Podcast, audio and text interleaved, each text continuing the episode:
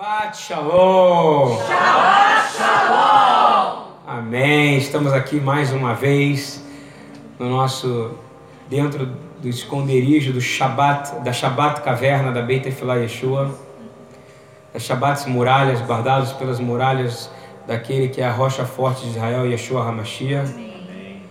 E mais uma vez estamos trazendo um comentário novo sobre a paraxá, as paraxotes semanais e a paraxá dessa semana é a paraxá Mishpatim. Mishpatim. Mishpatim, alguém sabe o que significa aqui dos irmãos? Mishpatim, manda, mandamento. O Mishpatim Hukim, mandamentos e estatutos. Tá? E Mishpat é o que? Mishpat é um mandamento. Ok? Mishpatim é quando o Senhor começa a falar sobre os mandamentos. E depois de ele liberar a, a, grandiosos dez mandamentos, ele libera, ele começa a falar mandamentos importantes relacionados a relacionamento, relacionados a leis civis. E aí a gente começa a entender verdadeiramente a Torá aplicada na prática do dia a dia. A partir dos dez mandamentos a gente começa a se Aí é onde eu acho que a beleza, tudo está belo, porque eles estavam vendo o sobrenatural, eles estavam vendo, estavam vindo de sinais e maravilhas, e de repente o Senhor revela a maior de todas as maravilhas, que são os seus mandamentos. E essa palavra ela se chama Mishpatim, mandamentos. E se a Torá é, ela consiste de um Mishpatim e Hukim, que é mandamentos e estatutos, então essa paraxá é extremamente importante. Amém? Ela está no livro do Êxodo 21, 1 a 24, 18. Se você quiser acompanhar, os irmãos estão aí atrás, Dona Ana, Gisela, devem estar aí porque é mais confortável e porque estão bem. Mas acompanhe essa palavra, por favor, que eu acho que é de suma importância para todos nós. Eu quero falar a história de dois judeus, pela tradição judaica. Eles estavam andando montados no jumento, cada um estava andando para o seu lado. E eles eram dois judeus, e um deles, eles odiavam uns aos outros. Eles tinham ódio por causa de problemas familiares. E ao longo desse processo de, de, de anos, eles não se falavam, a família deles não se falava, eles eram capazes de passar um pelo outro com seus jumentos e não se cumprimentarem. Um dia, um passou pelo outro e o jumento do outro tinha caído de cansaço. E o seu chama aqui o jugo pesou sobre o ombro do jumento. E de repente o outro passou e ele sentiu uma coisinha boa dentro dele, tá vendo? Caiu o jumento do outro no chão. Só que de repente ele fala: Ué, mas na Torá está dizendo que eu tenho que voltar para ajudar esse irmão. Ele lembra do mishpat, ou seja, ele lembra de uma mikvah, né? Ele lembra de uma mitzvah, ele lembra de um mandamento.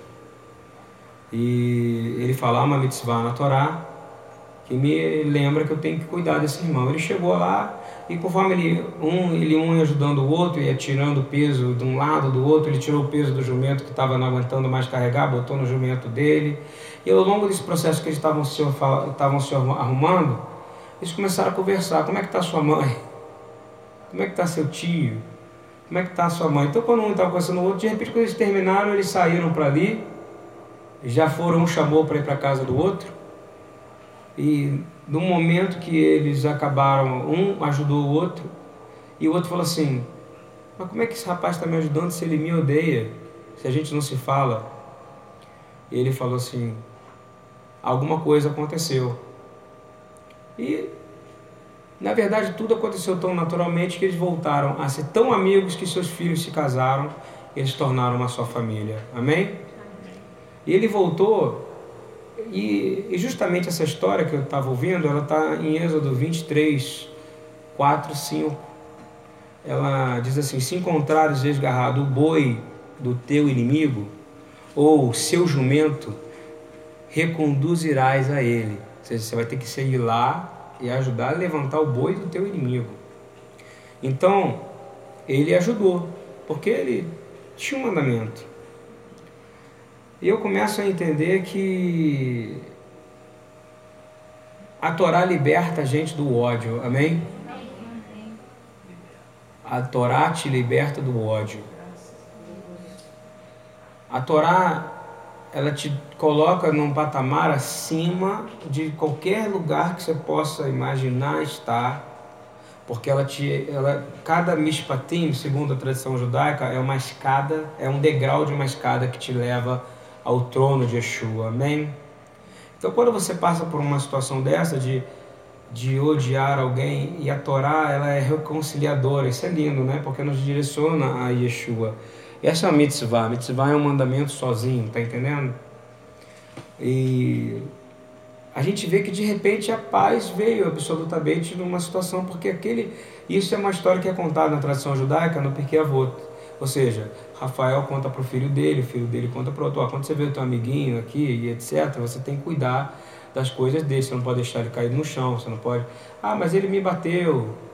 Não, mas você tem que ajudar ele, porque a Torá manda. A Torá era ensinada assim, você entende? Que a Torá ela não era ensinada de forma de leitura, ela era ensinada de forma oral, vem de halahá, vem de ler rolê, vem de andar. Então você tem que começar a entender que isso precisa ser colocado dessa maneira para os filhos de vocês, principalmente dos que vocês estão me ouvindo e dos filhos da congregação na qual o Senhor nos colocou para pastorear. A Torá é ensinada da forma mais fácil que uma criança possa entender. Você entende? Para que no momento quando ela vê alguém em uma situação como essa, algum dia aquele homem foi ensinado pelo pai, que na Torá, quando você vê algum amigo, um inimigo seu montado num jumento ou montado num num boi e o boi desfalecer de cansaço, você tem que ajudar ele e conduzir ele até o lugar seguro. E eu começo a entender que isso nos, nos direciona a Yeshua. E eu quero dar uma pausa nisso, eu quero lembrar dos três evangelhos sinóticos de, do, do Novo Testamento, do Brit Hadashah, de Mateus, Marcos e Lucas. E eu quero lembrar algo que era, era interessante, que vai nos direcionar a isso. Em Marcos 1, 12, 13, diz assim: E logo o Espírito o impeliu, o empurrou, o levou para fora do deserto. A tradução errasata é para fora do deserto onde permaneceu quarenta dias, sendo tentados por Satanás. Estavam com ele bestas feras, mas os anjos o serviram. Olha só, guarda essa palavra. É impelido, empurrado, empurrado. Vem quando houve a Septuaginta, quando foi traduzido, e da mesma tradução do Brit Hadashah, foi usada uma palavra chamada ekbalo, Ekbalo, engraçado, eu fui para uma, uma conferência que também chamava Ekbalo, que é empurrar. Ela te empurra. Ekbalo é empurrar, é ser levado, é ser como se fosse jogado para fora de algo. E essa palavra na Septuaginta é usada também na Torá. E o Evangelho de Marcos, ele usa essa palavra e usa a mesma palavra que está em hebraico que a gente pensa que chama remes, remes, que também é empurrar, é jogar para fora. E aí eu começo a entender que em Lucas e em Mateus não está escrito isso dessa mesma maneira. Em Lucas e Mateus eu não estou dizendo nada com relação, eu quero que você entenda o porquê dessa tradução e o porquê dessa maneira e o que, que tem a ver com o que nós vamos falar. Ele diz assim, Vou dar um exemplo de Lucas, diz: E Jesus, cheio do Espírito Santo, voltou do Jordão e foi levado pelo Espírito ao deserto. Ele foi levado, não foi empurrado. A tradução já é outra. Marcos ele pegou uma questão bastante espiritual e ele usou a palavra, ele foi jogado para fora do deserto, né? E diz que durante 40 dias ele foi tentado, ele estava com as bestas feras, mas os anjos o serviram. Eu começo a entender que aonde foi usada essa mesma palavra, ela foi usada em Gênesis 3, 24. O Senhor, pois, lançou para fora Ecbalo, é a mesma tradução, Oremes. Lançou para fora do jardim do Éden, quem lançou? Adão. Para lavrar a terra que fora tomada. E havendo sido lançado fora o homem, pôs querubins ao oriente no jardim do Éden e uma espada inflamada que andava ao redor para guardar o caminho da árvore da vida. Olha que coisa interessante. Há um midrash que Marcos fez, olha que coisa interessante. Adão foi tentado, ele foi tentado e ele foi lançado para fora do jardim. Olha o que acontece com Yeshua. Yeshua é o contrário. Ele é lançado para fora para ser tentado. Por quê? Porque ele já foi lançado para fora para poder vencer o inimigo no deserto. Estão entendendo isso ou não? A diferença. E o mais engraçado é que, olha como é que esse versículo pequeno de Marcos, ele, ele, ele mexe com a gente também nesse, nesse questão de a gente entender um, um drash, ou seja, uma conexão com isso. Ele fala assim, os anjos receberam depois da tentação, não é verdade? Quando ele chega lá, fala assim, e os anjos está, o receberam. Ele estava com as bestas feras e os anjos receberam. Então, primeiro, Adão é lançado para fora, depois que ele é tentado. Yeshua não, Yeshua ele é lançado para fora para ser o quê? Tentado. E aí quem recebe Yeshua? Os anjos. Quem está com Yeshua? Os anjos. E o que acontece com Adão? Os anjos são colocados lá para quê? Para expulsá-lo. Olha como é que o versículo fala tanto da Torá. Os anjos colocam ele ali para quê? Os anjos são colocados para quê? Para proteger a árvore da vida de Adão. E consequentemente de nós todos, não é verdade? E olha que diferença, são querubins. Quem é que estava com ele? Os querubins que andavam com ele, porque eles sustentam o trono. Sim, estou tô, tô querendo dar uma, uma metáfora, uma, uma ilustração para vocês do poder do que a gente está dizendo. Então, quando ele, quando ele entra, ele é lançado para fora, ele é tentado. E quando ele é tentado, o que, que acontece? Os querubins, os anjos do Senhor, o recebem na hora da tentação. Por quê? Porque o chefe, o príncipe dos exércitos do Senhor estava indo para a guerra para vencer uma guerra. Pela Torá. Ele só usou a Torá, não é verdade? Jejum, oração e Torá. Ele falou alguma coisa sem ser a Torá para o inimigo? Mas os anjos estavam lá, não é verdade? E o que, o que eu acho que engraçado é que outra coisa que está em contraste nessa passagem também, eu tava, quando eu estava escrevendo ali, estava conversando com eles isso, é que no Éden, quando a gente olha a gente lê em Gênesis 2,19 que foi dada autoridade para o homem ter domínio sobre todas as. colocar nomes nos animais e ter domínio sobre as bestas feras, né? sobre os animais. Eu posso até ler aqui, ó, vendo, pois, o Senhor, Deus formado a terra, todo animal do campo, toda ave dos céus, trouxe Adão para este ver como lhe chamaria. E tudo que Adão chamou, e toda alma vivente, isso foi o seu nome. Você entende que isso é uma, uma, foi dado domínio para ele sobre toda a criação? E quando ele foi expulso dali, ele perdeu o domínio sobre as bestas feras. Leia-se demônios, leia-se demônio criatura, a gente já falou muito isso. Mas Yeshua faz o contrário. Quem é está com ele também? Quem é que vai, quem é que vai receber ele? Está ali, as bestas feras, domínio sobre as bestas feras. Então, ele é chamado para fora pelo Espírito de Deus Olha que coisa poderosa. O Espírito empurra ele, não é isso? Ele é impelido, equibalo, ele entra. Quem recebe ele? Os anjos. Sempre é uma reversão do que está acontecendo, porque o processo dele é de reverser toda a maldição. Então, já que Adão ele foi expulsado depois da tentação, Yeshua ele é expulso no sentido de ser empurrado para quê? Para vencer a tentação, para ser tentado. Os anjos do Senhor estão lá para receber eles, enquanto os anjos estão para proteger o Éden de nós. Olha que coisa doida. E o mais importante, naquele momento, Marcos ele também ele escreve algo tremendo. Ele está dizendo que todo o domínio de toda a criatura, das bestas, feras da terra, estavam debaixo do domínio dele, se subjugavam à autoridade de Yeshua. Amém? Amém? Entendeu o poder de um versículo? Quando você lê ele com a Torá? Eles se juntam no outro. Não, não tem como se desvencilhar da Brit Hadashah de Taná. Tem? Olha como é que uma coisa liga para outra, né? E aí eu estava sobre, continuando nisso, Isaías 11, diz assim: E morará o lobo com o cordeiro. Não é verdade? Tem alguma hipótese do lobo morar com o cordeiro, gente? Sem ser sobrenatural, sem ser sob a autoridade de Yeshua? E o leopardo com o cabrito se deitará. Que que é isso, cara? E o bezerro, o filho de leão, e o filho de leão e a, e a ovelha viverão juntos. E um menino pequeno os guiará. Que coisa linda, né, gente? Ou seja, o equilíbrio total do reino. Porque no reino de Deus não haverá nem violência entre os animais. Você entende isso ou não? Ele vai trazer a justiça plena e absoluta sobre toda a terra. Porque esse processo que aconteceu no deserto com Yeshua serve para nós. Amém.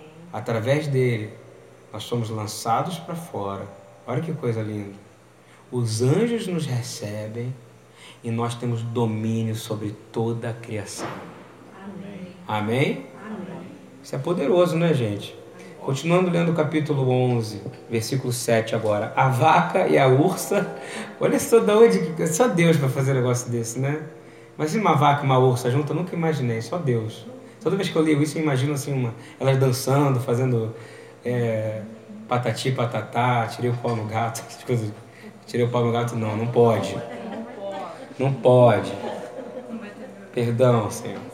A vaca e a ursa pastarão, e seus filhos juntos se deitarão. Gente, como é que vão deitar junto? O filhinho da vaquinha e o do ursinho. Só, o único que pode acontecer é com aqueles, aqueles bichinhos da Parmalat, não é verdade?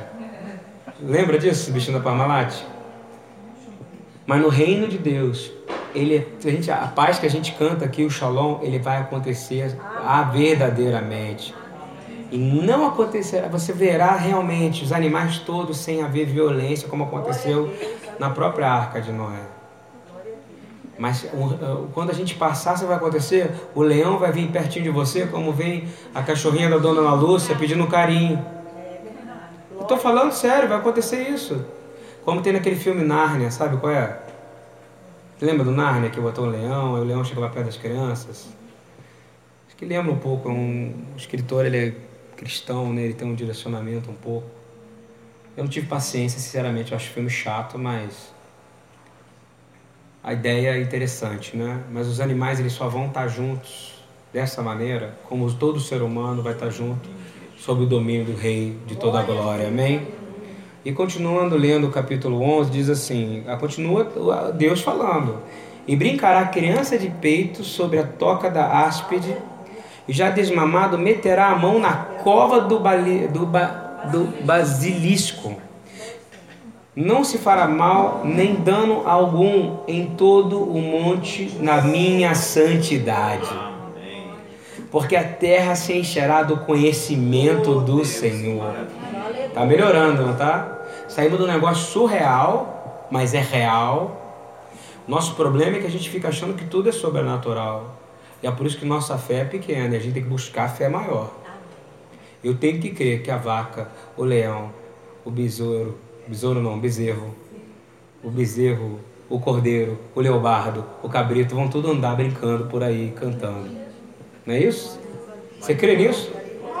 E também, porque está escrito aqui. E um neném, um menino vai reger isso tudo. Sim, um menino nos nasceu e um filho nos deu. Quem é esse? É Yeshua, Mashiach. Então a gente continua, está melhorando, né? Até se enxergar que o conhecimento do Senhor, o que é o conhecimento do Senhor? É o conhecimento que nós vamos ter através da presença do nosso Rei da Glória. Como as águas cobrem o mar. Ou seja, Abacuque 2,14 também fala exatamente isso. E acontecerá naquele dia, agora vem mais bonito, os animais mais difíceis de domesticar. Quem são? Nós, infelizmente. Manso, lembra que a gente falou na Paraxá da semana passada o quê? Domesticar. E acontecerá que naquele dia as nações perguntarão: onde está a raiz de Jessé?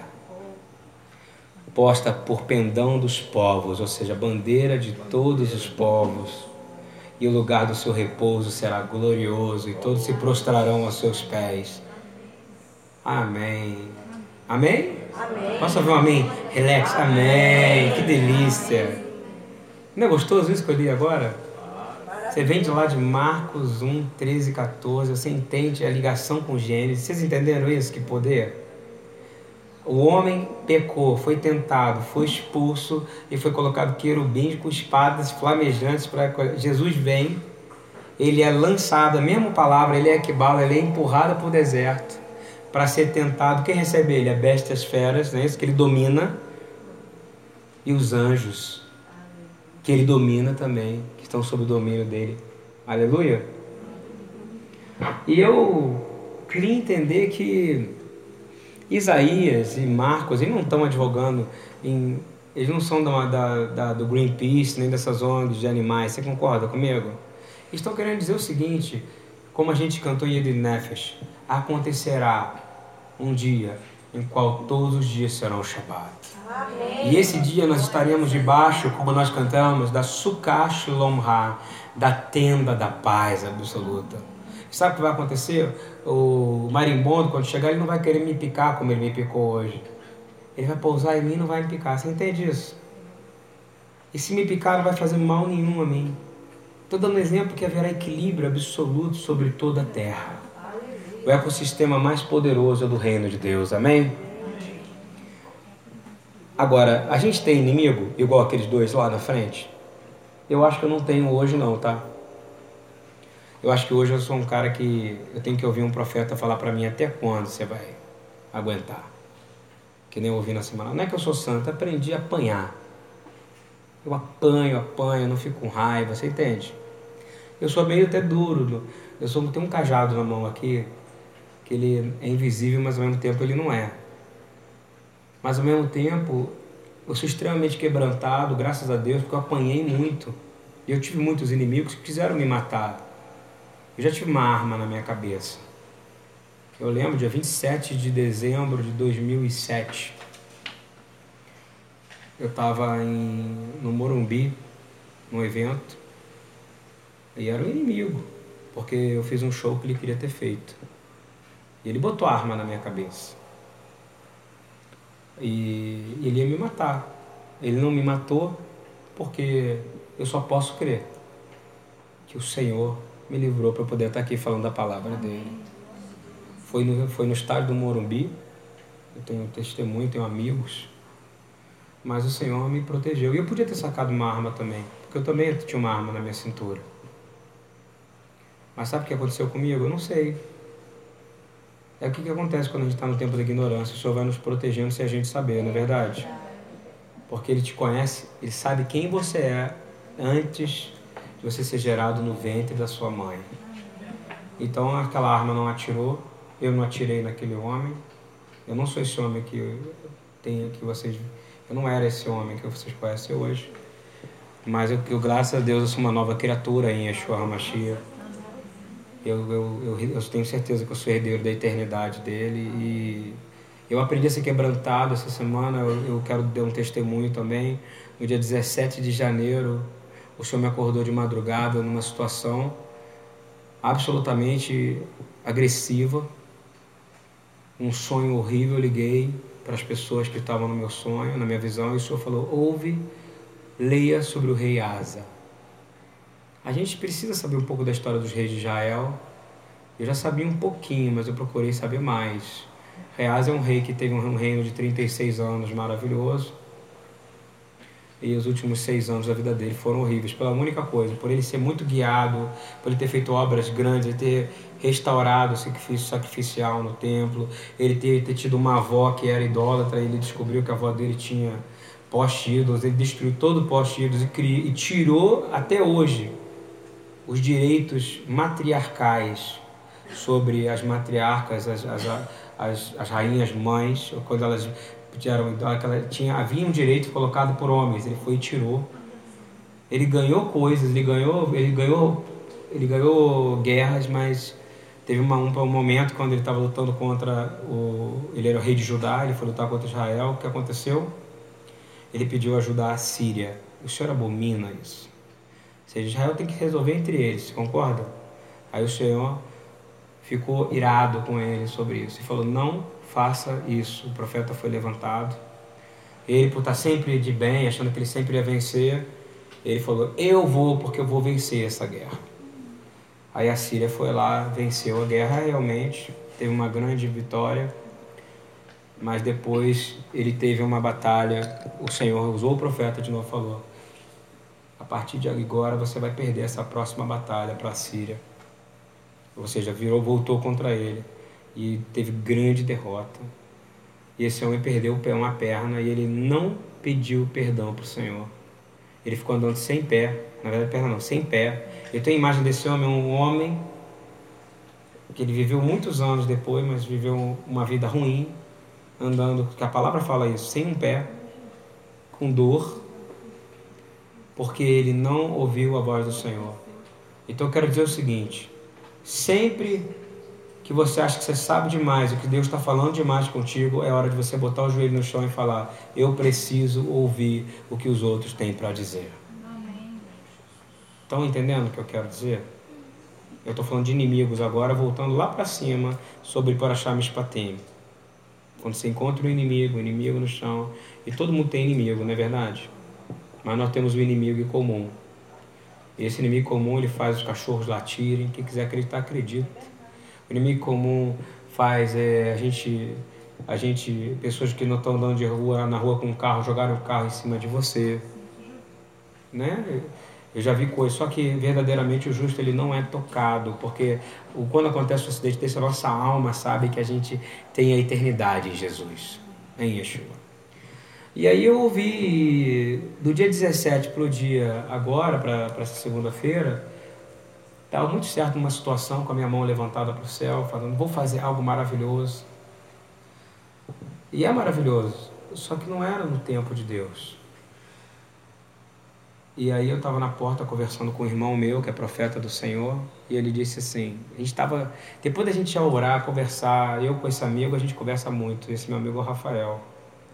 Se a gente sentar para falar, meu amigo, a gente até, até evita um pouco, porque é duas, três horas, quatro horas, né? A gente, Aí ficou a Nel sentada em cima da janela, igual a Rapunzel. Não foi? E ela, do nada, ela se metia na conversa. Mas é isso aí. O que, o que isso, gente? A gente, essa conversa com o tio. Depois vocês foram embora, nós ficamos lá embaixo. Sabe que horas foi acabar? Quase duas, não é isso? Duas da manhã. E o senhor falando. Sabe o que o senhor falou para mim? Não entra nesse carro. Lembra quando eu te falei do Reasa? Você tem algo para ouvir desse homem.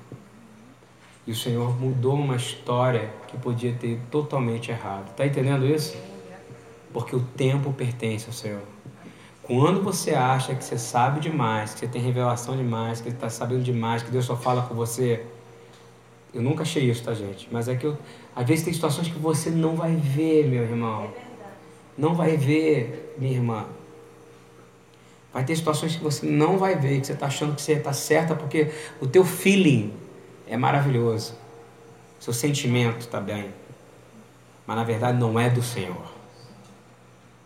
Às vezes, por amar demais, você pode sacrificar uma família inteira. Você sabia disso? Então, não haja como rei Asa. Fique procurando fique com voz aberta. Eu tenho ouvido, graças a Deus, do Senhor. E ele falou: ouça o que ele tem para falar. A gente discutia sobre a questão da Torá, mas no final a palavra que ele me deu foi pá, entrou e acabou. Sabe como a gente agiu? Como homens que guardam a Torá. Como esse homem, na mesma hora ele não voltou, nós nos botamos em prontidão para resolver a situação. Chamamos o irmão envolvido e botamos ele. E oramos com ele. E o irmão quebrantou e falou: É verdade. Estou acelerado demais. Vamos fazer um negócio no tempo do Senhor. Aleluia. Amém? Porque o tempo do Senhor é perfeito.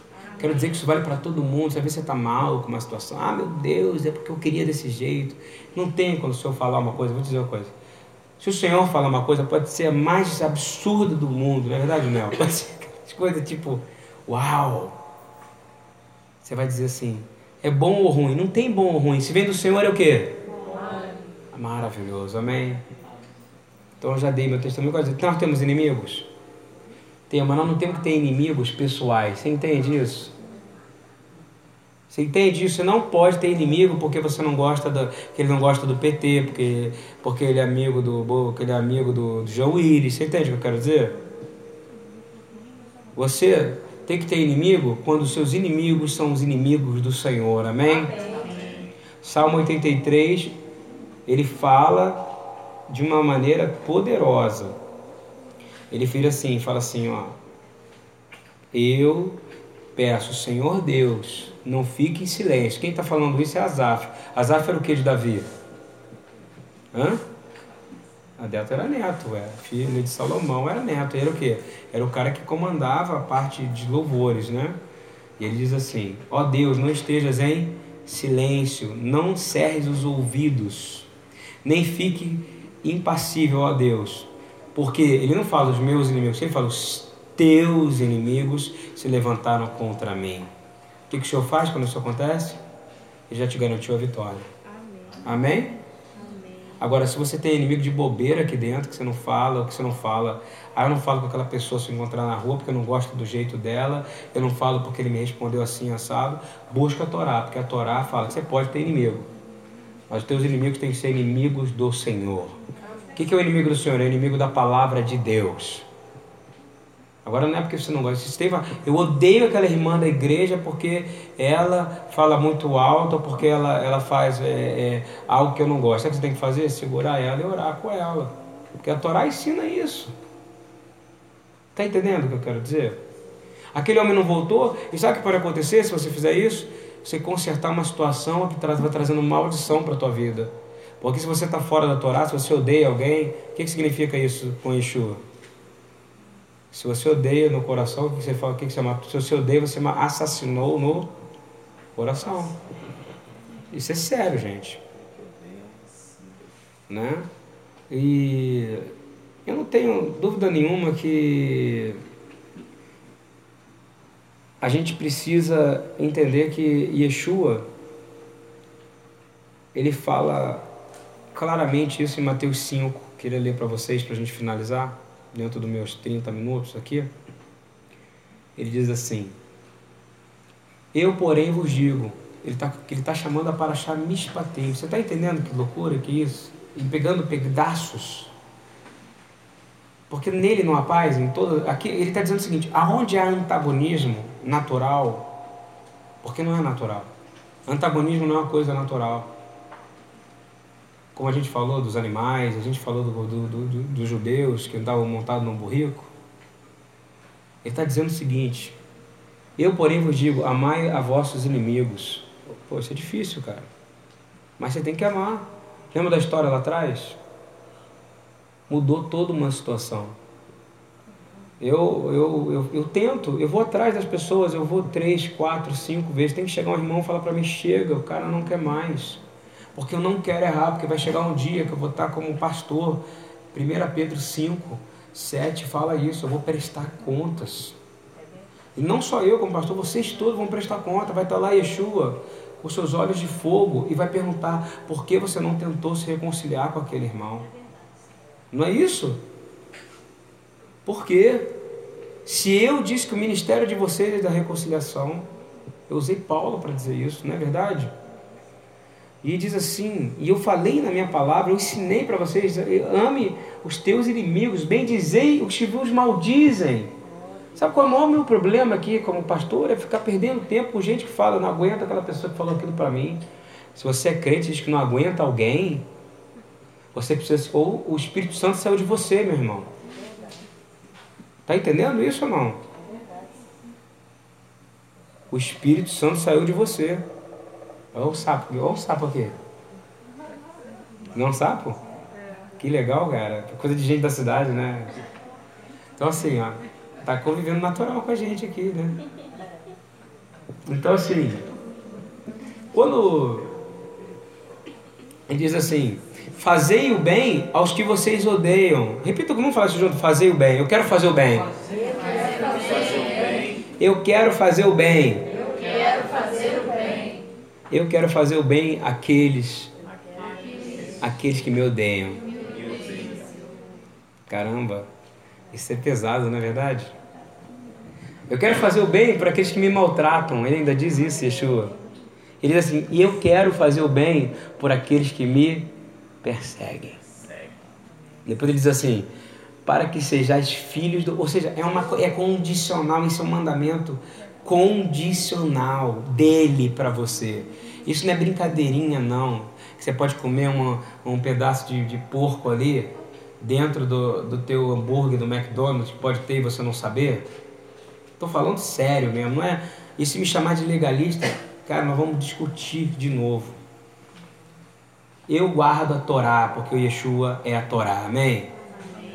Eu guardo com todas as forças possíveis, porque eu quero ser parecidinho com ele, porque a palavra fala, buscar a estatura do varão perfeito. Eu sou um instrutor, eu não posso brincar de Torá, porque a Torá é instrução. Então eu tenho que dizer isso aqui. Isso aqui é condicional. Olha o que está escrito aqui. Para que sejais filhos do Pai, você tem que amar o seu inimigo. Você quer ser filho de Deus? Ah, eu sou filho de Deus, mas eu não gosto daquela menina. Não gosto daquela pessoa. Não gosto daquele jeito da pessoa falar. Preste atenção às coisas que você fala sobre os outros, está ouvindo? Que o Espírito Santo está ouvindo. E ao pouco, sabe o que ele vai fazer? Eu falo isso para todos os, o pessoal do batismo. Pergunta para o pessoal do batismo, quem é o Espírito Santo? Por que, que é a pomba? Aí eles vão falar, porque se eu fizer algo errado com a minha mão, se eu fizer algo errado com a minha boca, se eu fizer algo errado com meus olhos, se eu emprestar meus ouvidos errados, se meus órgãos genitais tocarem algo indevido, o Espírito Santo vai voar que nem uma pomba voa quando eu chego perto deles, dela. Tá entendendo isso? E se você tem isso, o Espírito está longe de você. Eu quero dizer, pensa se tem alguém que você odeia nesse momento, faz uma análise. Para que isso agora, nesse momento, ó, o Espírito volte para você. Amém? Porque é condicional. Você não quer ser filho do Pai? Ele fala que você tem que amar, olha que coisa doida, orar pelos que te maltratam, que perseguem, e amar os que te odeiam. Para que você possa ser filho. Então isso é pesado. Porque faz que o seu sol se levante sobre os maus e os bons, e a chuva desça sobre os justos e os injustos. Olha que coisa poderosa, né? Continuando aqui. 46. Pois se armardes os que vos amam, que galardão tereis? É verdade. Que, que fica gostar do Rafael e que gosta de mim, que a gente fica falando as mesmas coisas. As experiências espirituais são muito doidas. Porque isso é loucura de Deus. Ele fala que loucura é morrer sem salvação. Então as coisas que Deus mostra a gente fica horas. Gostar do Gilberto Caetano é fácil, cara. Gilberto é um cara que te conversa quatro horas, cara. E como ele fala, meu Deus.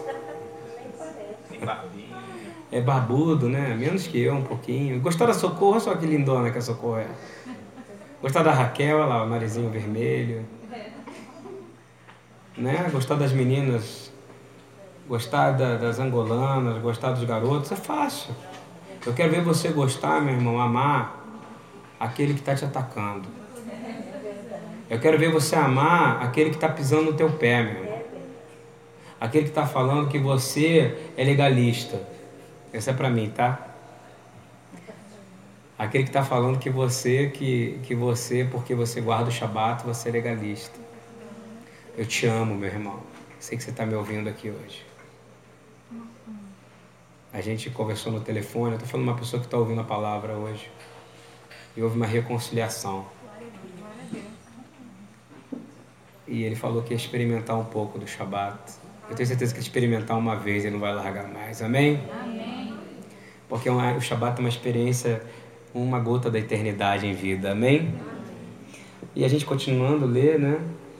Uns Assim faz os publicanos. Publicano é o traidor, tá? Era o cara que era, falava que era judeu, mas se vendia para o romano, para Roma.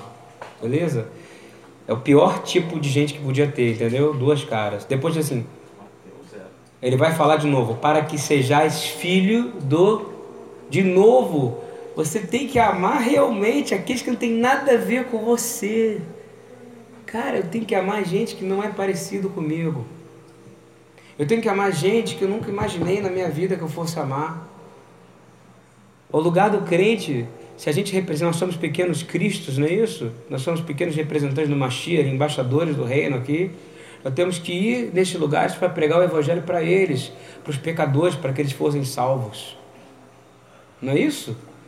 Eu posso, você tem que odiar o pecado, mas amar o pecador. Amém? Faz sentido para você isso ou não? Isso é a palavra de Deus.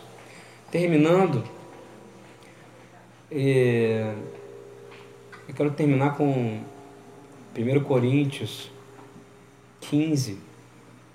Dizer para você que. Ah, e tem o último versículo de Mateus 5, que é Mateus 40, Mateus 5, 48, que eu não finalizei, diz assim: E se você fizer tudo isso, e se você saudar aqueles que não cumprimentar, aqueles que não te cumprimentam, você pode ficar com a mão no vácuo, melhor para você, você vai ter um galardão disso. Tire o teu orgulho, negue-se a si mesmo, não é verdade? Porque você vai dar o exemplo de Cristo com isso. Né? Apenas, manda com um abraço, hug me, abrace-me, né? Diz assim: sede vós perfeitos. Você quer ser perfeito?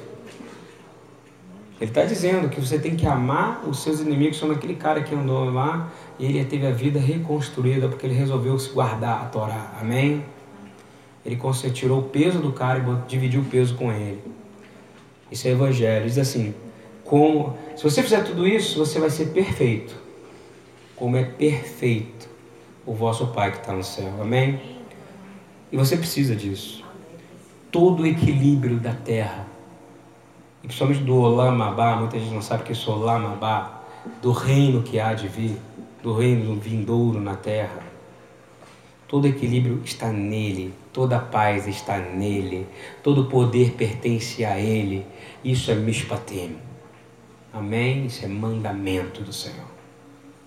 E a gente tem que ter, entender que nele estão todos os Mishpatim.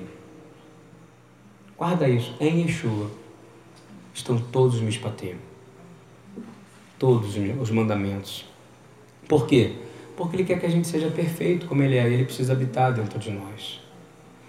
E fechando com 1 Coríntios 15, diz assim: Porque assim, como todos, voltando lá para Adão agora, outro, outro midrash de Paulo, para a gente terminar, vai lá para Gênesis. 1 Coríntios 15, 22. Porque assim como todos morrem em Adão, assim também todos serão vivificados em Cristo. Amém? Isso aconteceu aonde? Fisicamente, lá na, na no, no, no, madeiro, mas iniciou-se um processo de tomada de território ali, ó, quando ele acaba de ser batizado e ele entra no deserto, ele sai para fora do deserto, os anjos recebem, as bestas feras são colocadas debaixo do pé dele e ele vence o inimigo através da Torá. Amém? Mas cada um por sua ordem. Cristo as primícias, depois os que são de Cristo na sua vinda. Amém? Depois virá o fim, quando se tiver entregado o reino de Deus ao Pai e quando houver aniquilado todo o império e toda a potestade das trevas. Amém? Porque convém que reine até que haja posto a todos os inimigos debaixo dos seus pés.